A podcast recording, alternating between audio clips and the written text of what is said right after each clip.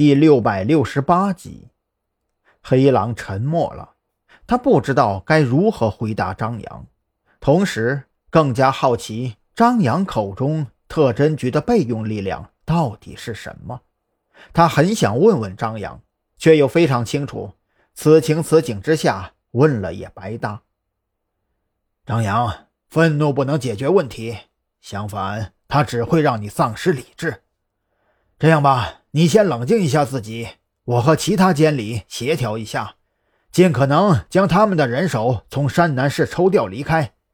一切计划等你将山南市和临海市的力量整合起来之后再做决断。如何？沉默持续了将近一分钟之久，黑狼思索再三，做出了让步。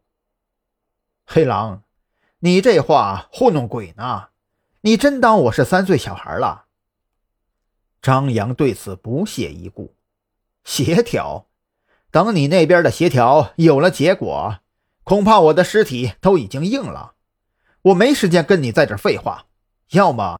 你告诉我那帮人到底是什么来路，要么我自己去查，自己去抓。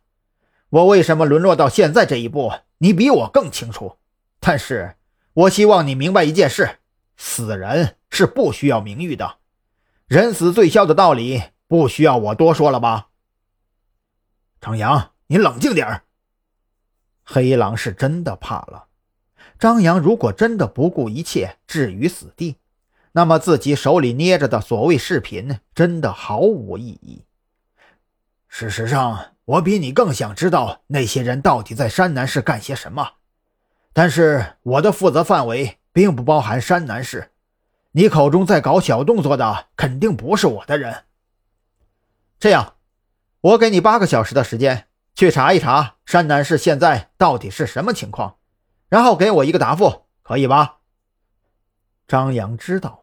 不能逼迫黑狼太紧，要不然自己敲山震虎的计划不但功亏一篑，还会引发黑狼更大的怀疑。黑狼深吸了一口气，尽管心里憋着火，对张扬的步步紧逼感到非常不满，却不得不答应了下来。这种感觉就像是咬了一口苹果，咽下去之后，这才发现有半条虫子。挂断电话之后，张扬脸上露出一抹笑容。黑狼已经开始上钩，正所谓是万事俱备，只欠东风。接下来就看雪儿那边的计划能否顺利实施。抽完一根烟后，张扬准备回特侦局驻地看看情况。接下来的计划还需要许志伟的参与。如果他继续跟那名黑客纠缠不清，或许会对接下来的计划造成很多不必要的麻烦。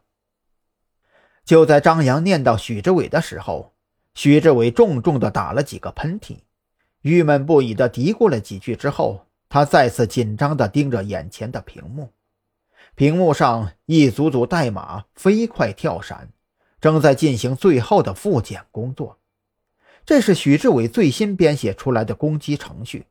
能够全自动模拟出自己百分之八十的战斗力，用来迷惑对手或者欺负一下实力不怎么样的黑客，刚好合适。